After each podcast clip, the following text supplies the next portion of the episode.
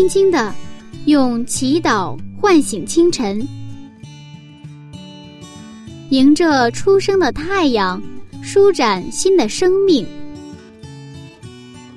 清晨的翅膀，翱翔上帝智慧的天空。每一个第一时间，我们和你一起重新出发。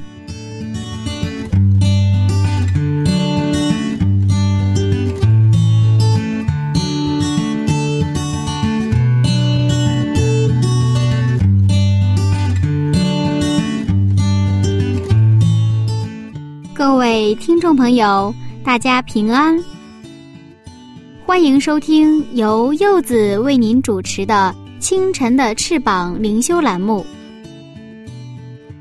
今天还是继续分享《晨读创世纪》一百讲系列讲座，不过今天的话题可能有点沉重。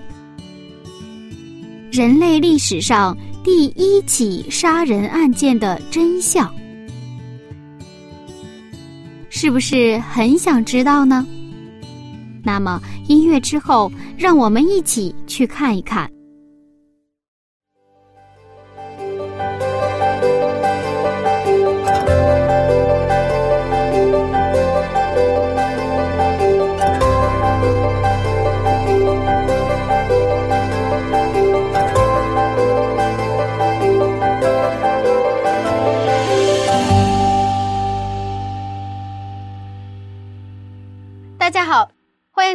来到晨读《创世纪》一百讲系列讲座。中国古代的诗人曹植有一首非常出名的诗，其中提到“本是同根生，相煎何太急”。这说到的是同胞的哥哥残害弟弟的令人非常惨痛的一件事情。那同样呢，在《创世纪》里，我们今天也发现了有一个哥哥杀害弟弟的情节。为什么会这样呢？到底是什么样的事情？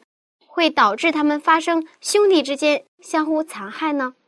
让我们一起回到《创世纪》去看个究竟。朴牧师你好，你好。刚刚我们也说到了，这应该是人类历史上第一起杀人案件吧？是的，是的。嗯，这个其实我们确实很难以想象。呃，因为在当时虽然犯罪了，嗯，而那个时候应该说比现在的人。我们就难以想象的纯洁，从来没有过杀人的案件。嗯，我记得我们一个亲戚家的一个孩子，她都是已经那个时候已经是很大的一个女孩子了，就是那个鲨鱼，知道吗？就是这个鱼抓过来之后，那个鲨鱼，在看到这个鱼，就是就就是杀一个鱼，那个鱼还不大。他就那儿就哭起来了，他觉得太残忍了，知道吗？嗯，可能我们现在就是杀一条鱼就觉得很很很简单的事情，那么说你要是杀一个人，那个杀的那个人还是个什么呀？你的亲弟弟，就是我们是难以想象，嗯，而且在遥远的古代的时候，但是这个事情毕竟发生了，是吧？嗯，我们在创世二章。罪进入了伊甸园，那么对罪进入之后，上帝的应对是就宣布了原福音，就是在创世纪三章十五节。同时，上帝给他们做了皮衣穿上，打发出了伊甸园之外，设立原始圣所与他们见面，让他们通过原始圣所，那么能够重新回到，就是恢复那个人圣所的形象，重新回到就是生命树，是吧？能够吃生命果。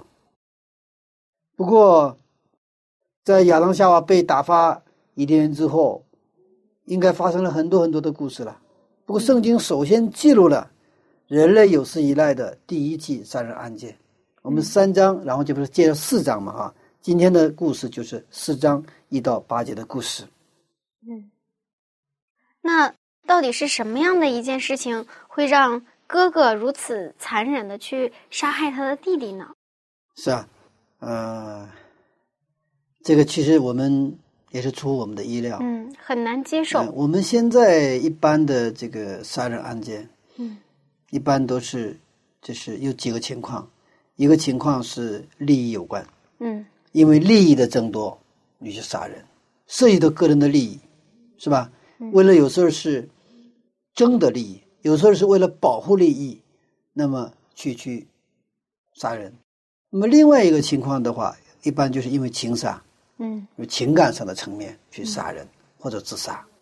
但是我们今天在伊甸园发生的这个杀人案件，跟情杀没有关系，跟利益其实也没有关系，嗯，它是跟信仰有关系。我们先看看长子该隐的出生，我们看四章的一节。创世纪四章一节，有一日，那人和他妻子夏娃同房，夏娃就怀孕，生了该隐，便说：“耶和华使我得了一个男子。这个该隐是这个亚当夏娃得到的第一个孩子，是长子，也是人类历史上第一个有肚脐眼的孩子。那么该隐的意思在前面也看到了，是得子的意思。”嗯亚当说：“耶和华使我得了一个男子。”那么这句话的英文翻译是：“I have gotten a man of the Lord。Lord，Lord 就是什么？是主，是神。所以在希伯来圣经里边是生了一个男子，是主。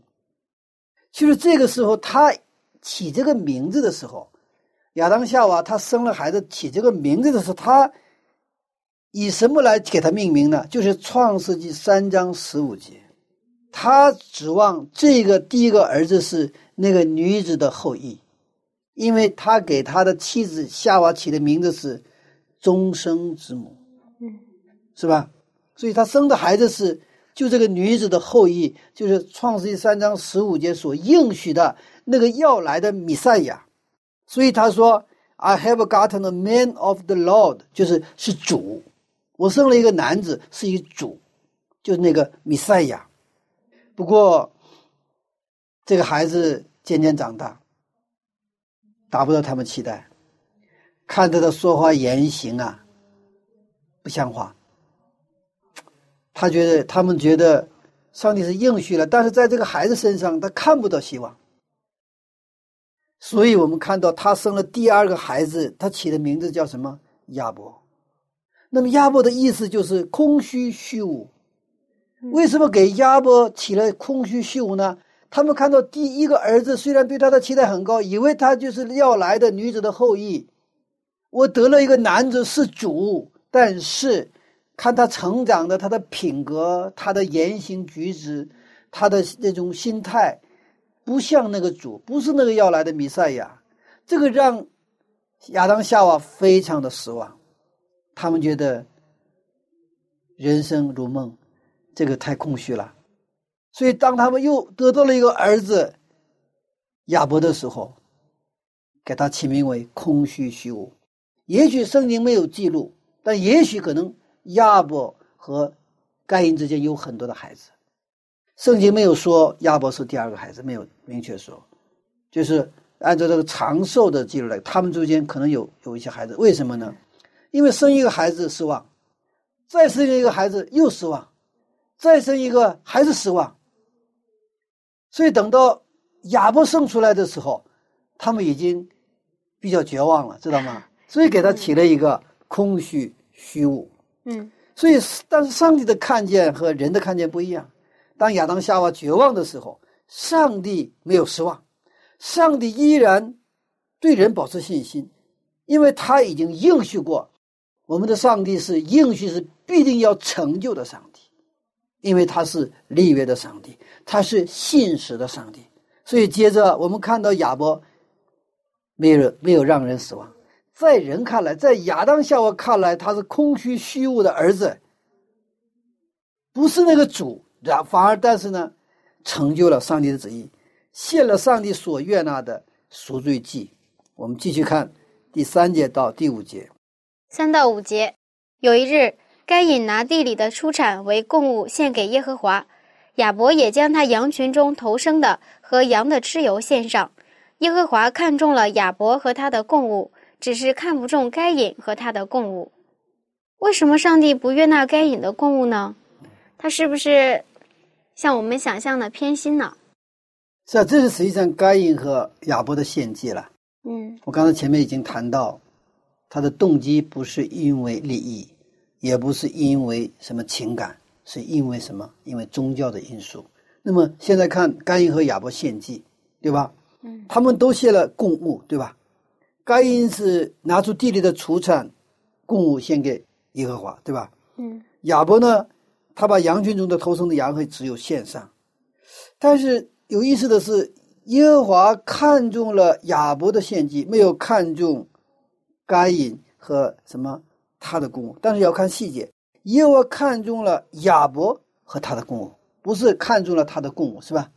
亚伯和他的公物，只是看不中该隐的公物，不是该隐和他的公物。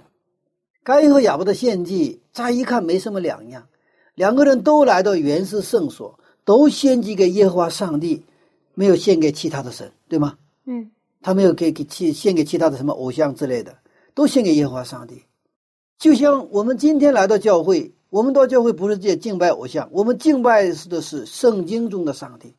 该隐和亚伯都来到原始圣座，都是献祭给耶和华上帝，但是。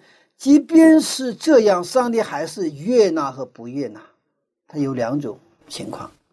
不要以为我们来到教会唱歌、祈祷、奉献、服侍，这个都很好。但是我们这样的献祭，也许上帝悦纳，也许上帝不悦纳。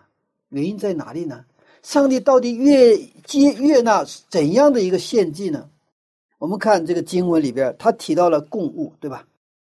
那么这个供物在希伯来语里边叫敏哈，敏哈，指的是数祭。从立位记我们知道，每日长献的祭在圣所里边，每日长献的祭有五种，有数祭、翻祭、平安祭、赎罪祭、赎愆祭，有五种祭。那么其中数祭，我们知道数祭是拿着谷物做的这种数祭，哈，嗯。我们现在看到他们俩的差别，该隐和亚伯的供物都是献了素祭，对吗？嗯。但是亚伯多了一个什么呢？他在羊群中头生的羊和羊的自由也献上，他献了什么祭啊？他献了赎罪祭。赎罪祭，我们看希伯来书九章二十二节。希伯来书九章二十二节，若不流血，罪就不得赦免了。我们继续看希伯来书十一章四节。希伯来书十一章四节，亚伯因着信献祭于上帝，比该隐所献的更美，因此便得了称义的见证，就是上帝指他礼物做的见证。他虽然死了，却因这信仍旧说话。我们跟他的差别了，亚伯的献祭有立约的血，该隐的献祭只有是素祭，嗯，没有血，立约的血。这才是关键的不同。我们再一看，你看，该隐他一年到头就是在田野上流着汗，然后呢，就是生产了这个他的那个土产，然后他在那里精心挑选最好的苹果、最好的蔬菜，反正最好的这些谷物，是吧？嗯。然后可能他又精心的去包装，然后呢，来到原始圣座献给上帝。但这里，你这个包装的再好，你挑的再好，但这里没有立约的血，没有赎罪祭的这个因素。嗯，为什么我们献祭里面一定要有立约的血呢？该隐他献的也是他最好的东西啊，最好的东西。但是呢，这个圣经里刚才说了，若不流血，罪就不得赦免。嗯，在圣所里面没有一个赎罪祭的话，我们的罪就。不能得赦免，也就我们不能走走向哪里啊？至圣所，也就是说，原始圣所通过之后走到圣灵树。就是我们在以后立位记，我们知道每日长线的这五种祭，其实，在我们在这里今天看到有素祭和什么赎罪祭。嗯，该隐献的祭缺什么赎罪祭？他虽然他的数据做的非常的完美，但是他没有赎罪祭，他没有这个立约的血。但是这个对于一个啊人来说，在当时是非常的重要。为什么？我们知道亚当和夏娃是在伊甸园生活过的人，他们亲自经历了犯罪之前的那种美好的生活，跟上帝同在的生活。他们经历了这两个骤然变化的生活，所以犯罪之后的生活，对吧？嗯。也经历了在被赶出伊甸园之后的，在伊甸园之外的生活。亚当夏娃是他都知道，就好像像我们这个时代经历了中国很多的时代，包括文化大革命、改革开放，那么包括现在的二十一世纪的这种生活。所以说，我们这经历的这几十年，可以说是波澜壮阔。我觉得我是特别感谢上帝，让我能够经历了，可能有的人想花钱经历都不能经历的。啊，这样的一个过程是不是？因为这个变化太快太大。其实比起，不过这个比起亚当夏娃经历的那种碧海桑田，根本是小巫见大巫。刚才说了，他们那种变化是太大太大。但是我们知道，亚当夏娃他接受了福音，是吧？他们。不仅是经历了跟上帝美好的团契，也经历了接受了福音，也知道这个罪的结果，原来生活的破坏，而且罪所带来的那种他们的那种境况的那种每况愈下。所以他们在给亚伯起名字叫什么？空虚嘛，在伊甸园里不可能有这种感受啊，空虚啊，无聊啊，没有啊。但是他生亚伯的时候，他们已经差不多快绝望了。不过他们知道有福音，他们知道那个要来的女子的后裔。他们接受了这个福音，所以在这个家庭里边，在亚当夏娃的家庭里边，经常传讲这个福音。这个要来的女子的后裔，包括原始圣所的献祭，这些经常是他们的茶余饭后的这样的他们的话题。所以说，该隐和亚伯就在这样的一个家庭里长大，可以说今天说基督化的家庭里长大，所以他们非常熟悉上帝的救赎之道，救赎计划。他们知道应该怎么献祭，知不知道？知道，该隐知道，亚伯也知道，但是该隐就像夏娃一样省略了，知道吗？我去献祭，我也没有献祭给别的神，我献祭给耶和华上帝，但是省略了，我要把什么？把这个我地里出产好好的包装，好好的献上。但是他的心态是什么心态？我们一会儿就知道了。你们看我，你看我献的祭，我这个苹果多大多红，我这个葡萄是多大多圆多黑，他现在在显示什么？他的信仰有多好，他的献祭是多好。该隐献的祭，实际上他是拜的不是上帝，他拜的是他自己。亚伯不是，亚伯是在家里听说了，他跟该隐一样的机会嘛，都是对父母那里已经听到了关于这个，给他们。传的这个福音，那个女子的后裔，包括那个羊要要什么要流血，他们都知道。亚伯他顺服了，所以亚伯呢杀了羊，用他的膏油，用他的这个这个羊来做献祭。他有什么立约？他这就是这个赎罪祭嘛。但是大家知道吗？我刚才说到，其实没有经历过那种。非常单纯单纯的孩子的话，你杀一个小鱼都很恐怖的，知道吗？下不了手，那是一个活的生灵啊。那现在一条鱼都杀不了的人，那现在他的第一次要流血，知道吗？亲手干啥呀？要杀羊啊，那个是血淋淋的。你看我们这两个情况，一个是我把苹果呀、什么桃啊、葡萄啊、什么大的西瓜呀。我好好的查完了，又漂亮又又又又，真的是很好，是吧？然后很好的包装，但是他在那里做什么？血淋淋的杀羊啊！嗯，那是真的是没有信心是做不了的，而且可能甘隐就跟他说了：“你干什么呀？嗯，你为什么干这个？上帝不允许杀人，你为什么杀这个东西？”上帝能接受那个血淋淋的东西吗？对不对啊？上帝创造了这美好的大自然，美好的我们的周边的一切，上帝为什么去接受那个不美好的东西？那个被杀宰羊，宰杀以后的羊是一点不美的。但是亚伯他听从了从他爸爸妈妈那里听来的这个福音，他完全的顺服。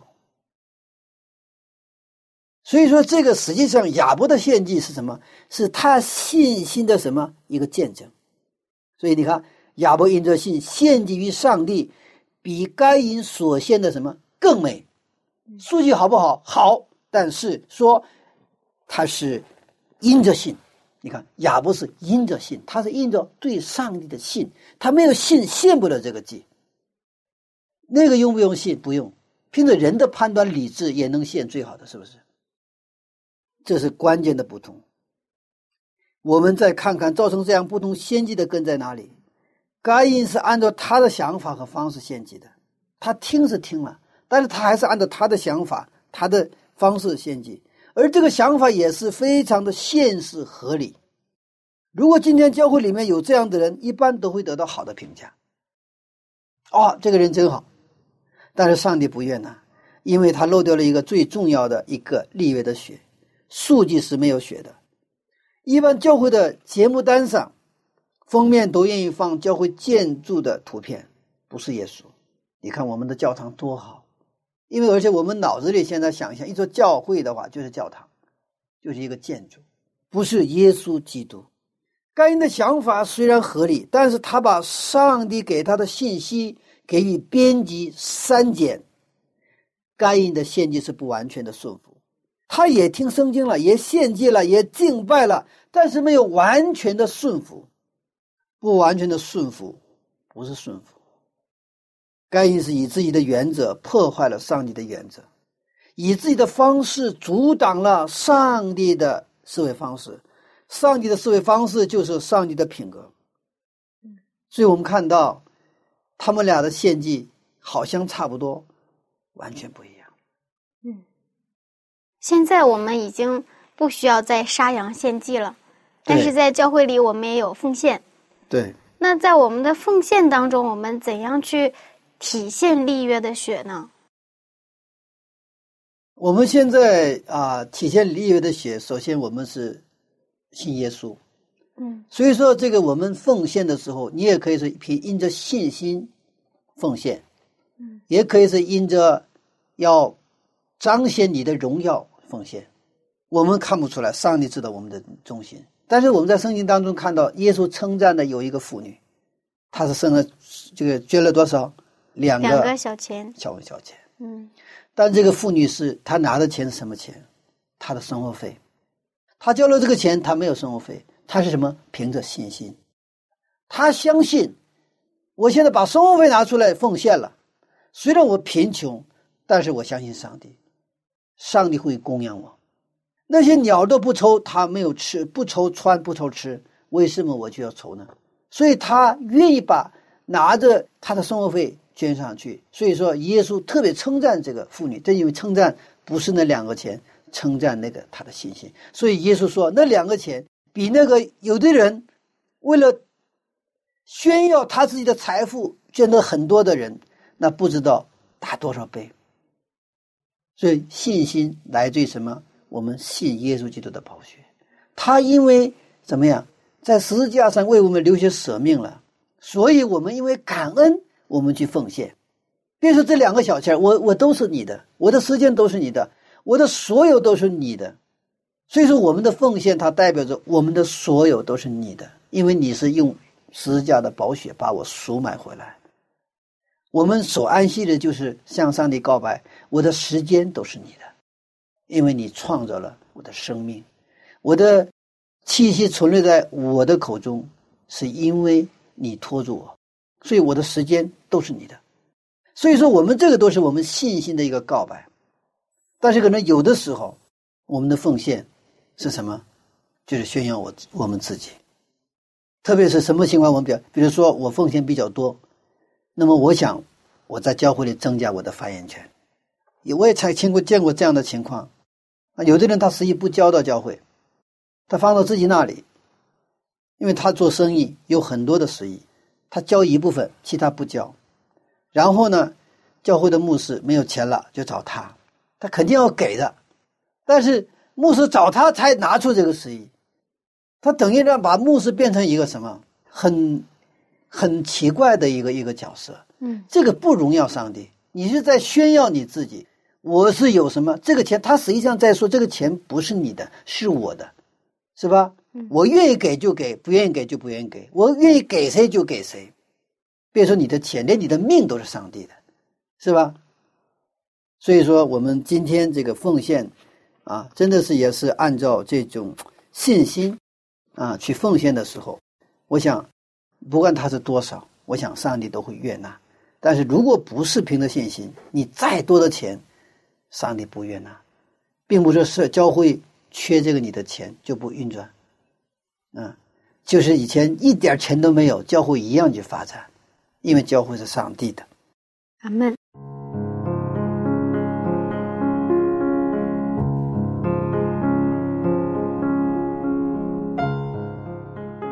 两种信仰观，两种献祭。听了刚刚的内容，柚子在反思：我现在在做节目，那我的奉献是因着相信耶稣基督的宝血呢，还是为了荣耀我自己呢？是为了通过这个节目荣耀上帝呢？还是为自己感到骄傲和自豪呢？看来这个问题，柚子要好好想一想了。好了，还是边听音乐边思考吧。音乐之后要回来哦。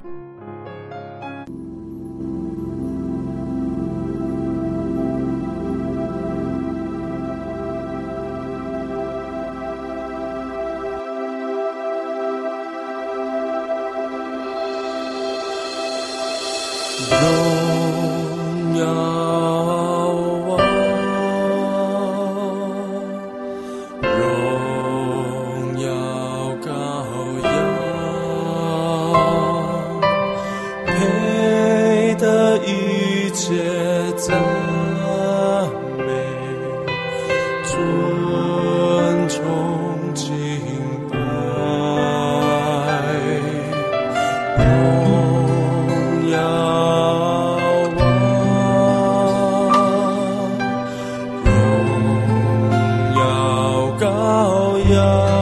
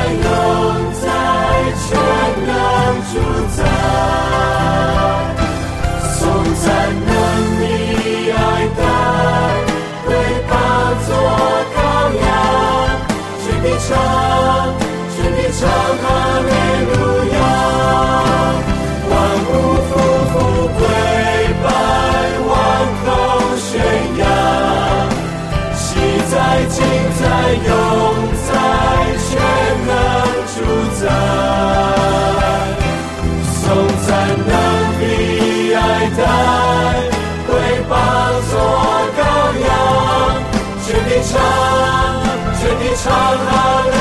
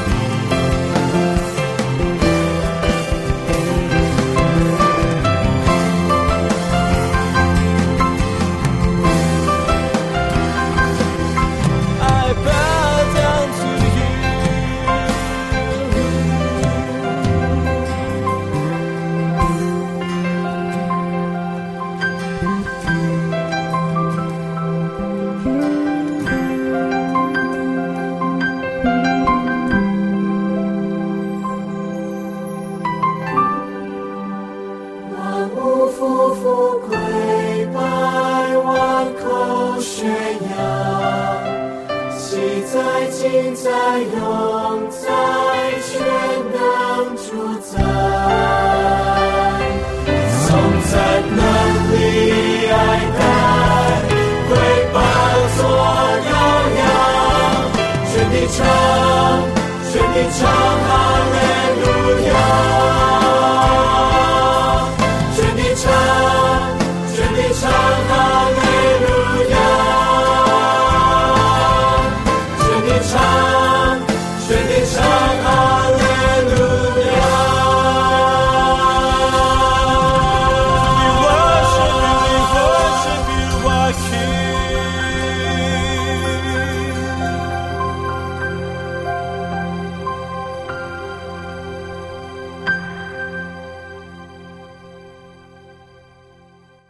爱的听众朋友，欢迎继续收听晨读《创世纪一百讲》系列讲座。下面有请牧师接着分享。所以我们继续再往下看，在这样下面的情形就自然而然发生了，因为它是两种献祭嘛。我们看第五节，第五节只是看不中该隐和他的供物，该隐就大大的发怒，变了脸色。嗯，因为我们为什么刚才说该隐的这个献祭是他是在什么献献祭给自己，他是在拜自己，而不是拜上帝。表面是他来到原始生说好像是在拜上帝，他实际上是拜自己。为什么这么说？我们看这个经这个这段经文就知道了。该隐大大的发怒，变了脸色。他为什么生气？为什么发怒？因为他的供物没有得到悦纳，因为。上帝没有原谅你什么？他把拜自己，把自己抬高嘛。上帝说：“你那个供物我不需要，我不是因为饿了我要你的供物，我不是因为馋了要你供物，有没有无所谓啊？知道吗？”嗯。当然，上帝没有这么说，就是传达的信息是这个信息。我们的比如说礼物也好，献祭被拒绝，我们给送给一个朋友，本来是特别想炫耀我的什么的，人家无所谓，特别生气。知道吗？我们我们都接到了，那他们就高兴嘛，对不对？而且他在比较，当亚伯的悦纳了，我都没有悦纳。我他觉得他的供物比谁的好，比亚伯的好，所以说他生气到什么程度？大大发怒，大大发怒的什么程度？最后什么？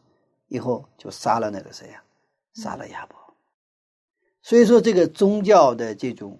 问题所带来，常常我们看到有一些战争，就是因为宗教引起的战争。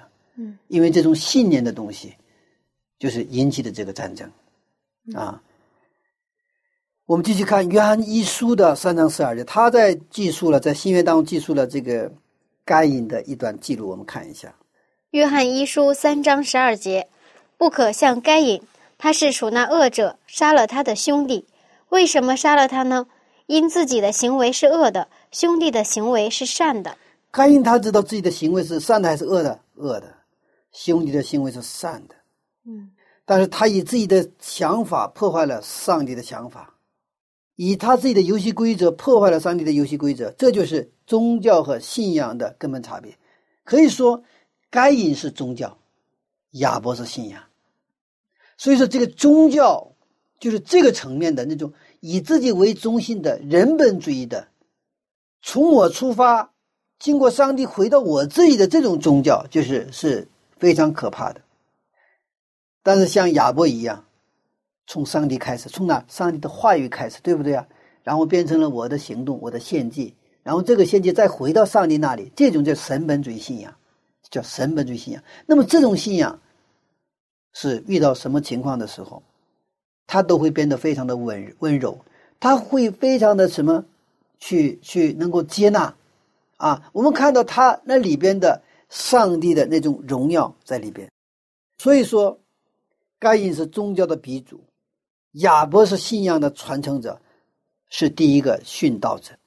我们曾经讲过，基督教不是宗教，在这个意义上说，亚伯是真宗教，该隐是假宗教，所以说信仰也要打假，不是三幺五打假。而且通过三幺六打三幺六打假，三幺六就是约翰福音三章十六节。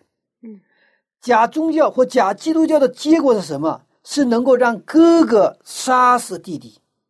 所以耶稣基督来到地上的时候，对法利赛人深恶痛绝。别说是杀人呐，打一拳也是不容易的。我上初中的时候，有一次我哥哥的同学来到我们的家。他经常来。但有一次，我发现我们的仓房里边，因为当时我们家有很多的果树，然后呢，那个果树，特别那个沙果，我们到秋天的时候把它切成片晒干，就好多沙果干那是成麻袋成麻袋的，装在我们的这个仓房里边。那么我哥哥的同学来了之后，这个就少了一点来了之后少了一点后来就终于有一天抓住他了，就在我们的仓房里边，就是抓抓了一个先行犯。所以当时我是上初中，很有血气，我就一拳给他打过去，打他的脸。不过我。永远忘不了他被我打的时候的那个眼神，那个眼神那是带着恐惧，啊，带着那种那种好像那种绝望的那种眼神，有点像那个被抓到那个屠宰场的那个牛的眼睛一样。所以我现在想起来那个眼神，我真的觉得我犯罪了，感觉我有一点老是在上帝面前，我觉得我真是做错了。我这一拳给我带来的是愧疚、自责，它伴随了几十年的生涯。其实打一个人不容易，你打一拳不容易，你何况杀一个人呢？而且何况杀的是你的弟弟呢？问题是，不完全顺服上帝的旨意，谁都可能成为该隐。别说是该隐，我也是。我们也常常提到顺服。那什么才是完全的顺服？我们怎样才能完全的顺服呢？其实顺服不是我们自己能做到的。嗯，顺服是当我们认识上帝的时候，认识到他的爱的时候，我们才能顺服。我们知道，当一个人爱上一个人的时候，真的爱上一个人的时候，你会很自然的顺服他。他说的什么，不管他有没有道理，你都会听他的。我记得我特别啊，印象很深的啊，我有一个以前的一个伙伴，生意伙伴的一个话，这个不一定是，可能是过歪理哈。他说的一句话：你要做事生意或者做事业，你必须有一个你的团队。这个团队要达到什么程度？哪怕是一个人，他必须是这样的人，说。我去今天去偷东西，他说我愿意为你去站岗防哨。虽然这个话是有点太过度的话啊，嗯，这这偷东西肯定是犯罪，是不好的。但是他想表达的意思不是鼓励你去犯罪，而是说有一个跟随你的人，他是不是按照理性思考的？就是你说跟他说，我们去偷东西吧，他也会认为你肯定是。虽然我不能他。我不能理解他为什么这么说，但是我相信他肯定还有其他的什么东西。我相信他不会犯罪的，他有这么一个信心，对他的信心在里面。啊，他也许可能跟你开个玩笑，或者说只是说啊，他是用特殊的一种什么表达啊，但这种例子不一定说特别合适。但是我们知道他要说的意思是什么呢？有一个完全的相信的时候。他都都会，他才能会完全的顺服跟随你，不然的话，我觉得我同意的时候我就跟你是吧？我觉得你做的不对，我就不跟你。这个好像是立场坚定，但实际上不是。我们跟上帝的关系就是百分之百的顺服，是当我们真的知道了上帝有多么爱我们的时候，然后呢，我们也渐渐爱上这么一位一位上帝的时候，我们就无论他到哪里，我们都跟随。他去独老地，我们也会跟随。所以说，顺服是一个美妙的情感，你心甘情愿去听他的，因为什么？你爱他，你也知道他爱你，就是上帝愿意让我们进入到跟上帝的这样的一个关系当中啊。他不是让你屈服，而是让你顺服。摩西在旷野记录的创世纪，他没有写的更详细。他后来记录该因杀弟弟的时候，他说。该因起来打他兄弟亚伯，把他杀了。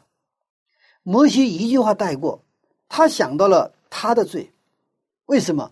摩西曾经也杀过人呐，他在埃及杀过人，还以为自己是伸张正义呢。嗯被赶到旷野的时候，他还想他是为义受逼迫。摩西啊，被圣灵感动，他写这段故事的时候，他突然认识到，那个伸张正义的为同胞打抱不平的英雄，那个为义受逼迫、落难于旷野的艺人，原来就是那个该隐。原来我摩西就是该隐，所以我们必须经历我们人生的旷野，经历悔改的经验。不经历悔改，不经历旷野，就难以悔改。当摩西记录该隐和亚伯的故事的时候，摩西明白了，他自己就是那个该隐。嗯，虽然他是以爱同胞的名义，以一个非常好的名分去杀了人，其实以色列的那些官长们、宗教领袖们也是以救同胞的名义、救以色列民族的名义。谋杀了耶稣，在这个相对的世界里，其实没有绝对的公义，只有相对的公义。摩西通过这样的悔改的经验，逐渐成长为一个真正的领袖。所以，上帝评价他是地上最温柔的人。但是，该隐现在不温柔，他爆发了。这种爆发是他从小没有重生的自我的增长，那种。没有经历重生的那个自我的膨胀，他终于爆发了。真正的原因并不是献祭的事件，而是他从小成长中的自我膨胀的自然的结果。不是条条大路通罗马，只有一条路通向天国，就是耶稣基督。耶稣说：“我就是道路，我就是生命，我就是真理。你们不通过我，谁也什么去不了天国。”现在我们这个时代是一个多元主义的世界，或者说相对论的世界，我们叫这个后现代主义社会嘛。现在是，那在这个时代里边，我们都讲相对，都讲那种状况的伦理，也就是说多元嘛，多元都是相对，这样也行，那样也行，这样也能理解，那样也能理解，怎么都可以。在这样的一个多元，因为我们世界也是多元化嘛，是吧？在多元化的世界里边，但是我们的信仰如果也变成多元化，那么我们的信仰就不再有有能力了。嗯，面对勃然大怒的该隐，仁慈的上帝还要循循善诱，并给他悔改的机会。我们看第六节和第七节，六到七节，耶和华对该隐说：“你为什么发怒呢？”你为什么变了脸色呢？你若行得好，岂不蒙悦纳？你若行得不好，罪就伏在你门前，他必恋慕你，你却要制服他。这里说罪就像狮子一样，非常渴望辖制你，他就在你的门口，你应该去制服他。但是该隐没有听从上帝的话，没有抓住恩典的机会，最后还是杀死了亚伯。献祭事件只是一个出发点。真正的原因是该隐没有完全顺服上帝的话，这就是人类第一期杀人案的真相。嗯，就是没有百分百听从上帝的话，不完全的顺服，不是顺服。嗯，在这个多元化的社会里边，圣经向我们启示那位绝对的上帝，他也向我们启示，我们要绝对的顺服他的话语。我们如果有一个标准，我们的人生就只有一个标准，那就是上帝的话。只有上帝的话，才能让我们在各种各样的磨难、挑战、问题当中，在有的时候我们找不到北的时候，我们还能找到北。所以，耶稣基督他给我们做了一个模范，就是经常记着说：“我不求自己的意思，我只求我们天父的意思。”这就是耶稣在地上给我们。展现的一个形象。嗯，那么最后的善恶之争，不是不信的人和信的人之间的征战，而是信的人和信的人之间的征战，就像该隐和亚伯之间的这个献祭之争一样。创世纪四章，该隐和亚伯的献祭之争，他就是一直后来延续这个贯通到最后，在启示录当中的那种善恶之争。嗯这个不是不信的人跟信的人，而是都是信上帝的人，但是他们是两种信仰，我们把它叫真的和假的，或者叫宗教和信仰，就是按自己的想法信；还有一种是按照圣经去信。该隐就是最典型的了，是吧？嗯，所以完全顺服上帝话语的人和不完全顺服上帝上帝话的人之间发生的是什么善恶之争？完全不信的话，知道他就是不信嘛。但是都信，都去教会，都读圣经，都祷告，完了都去服侍，好像都差不多，就像该隐和亚伯一样，但是不一样。教会如果有纷争，但是有如果有一个人。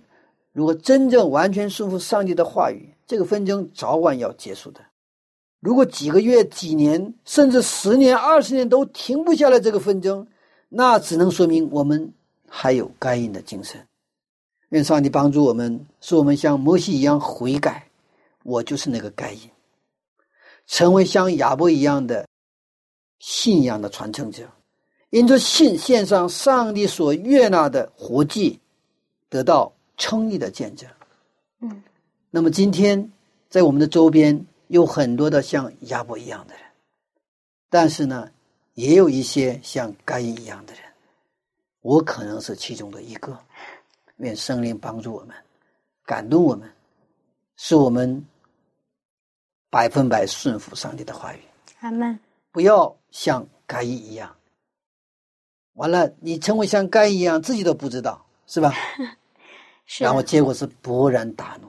嗯，提到这个愤怒，嗯，我们其实也常常想发脾气，嗯，但是知道发脾气不对，啊，可是就是控制不住。我们想，有时候我真的很纠结，嗯所以想问问牧师，基督徒能不能发脾气？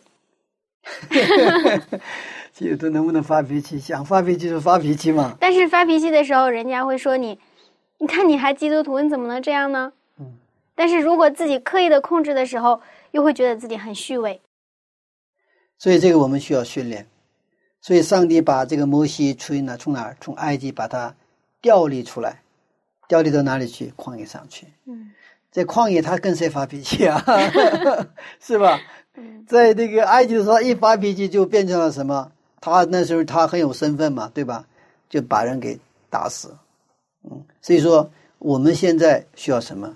当我们真的经常发脾气的时候，我们就到我们的一个密室，没有人的地方，我们跪在上帝面前，我们要跟上帝去交通，就像摩西在旷野跟上帝有深度的交通，跟他祷告，默想他的话语，他在大自然当中仰望天空，看到大自然的造化，就是这种生活。那么我们也需要今天，这个时候上帝会。让我们越来越变成一个温柔的人，就像谁一样，摩西一样。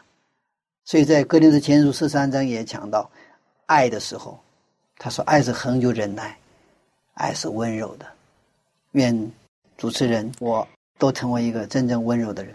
阿门。好，谢谢牧师的分享。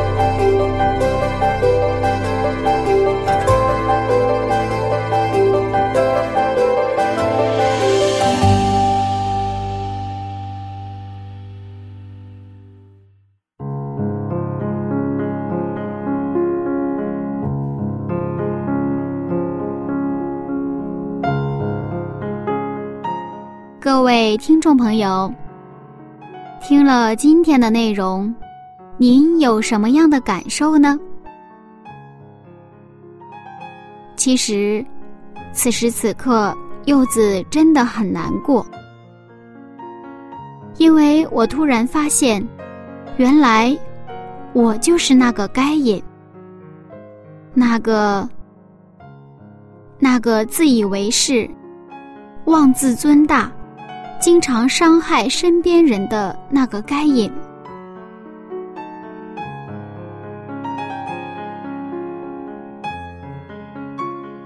也许正在收听的您，也有和柚子同样的感受。希望柚子的情绪不会影响到您。如果您也是一样的，那么，让我们一起向天父献上祷告吧。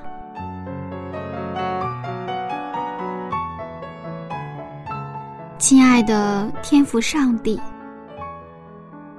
谢谢您，谢谢您的话语如同一面镜子，照出我们内心的罪恶。是的。我也有可能成为该隐，或许我已经有该隐一样妄自尊大的精神。天父啊，求您赦免我的罪，帮助我悔改，让我能成为您话语的顺服者，不再伤害身边的人。奉耶稣基督的名祈求，他们。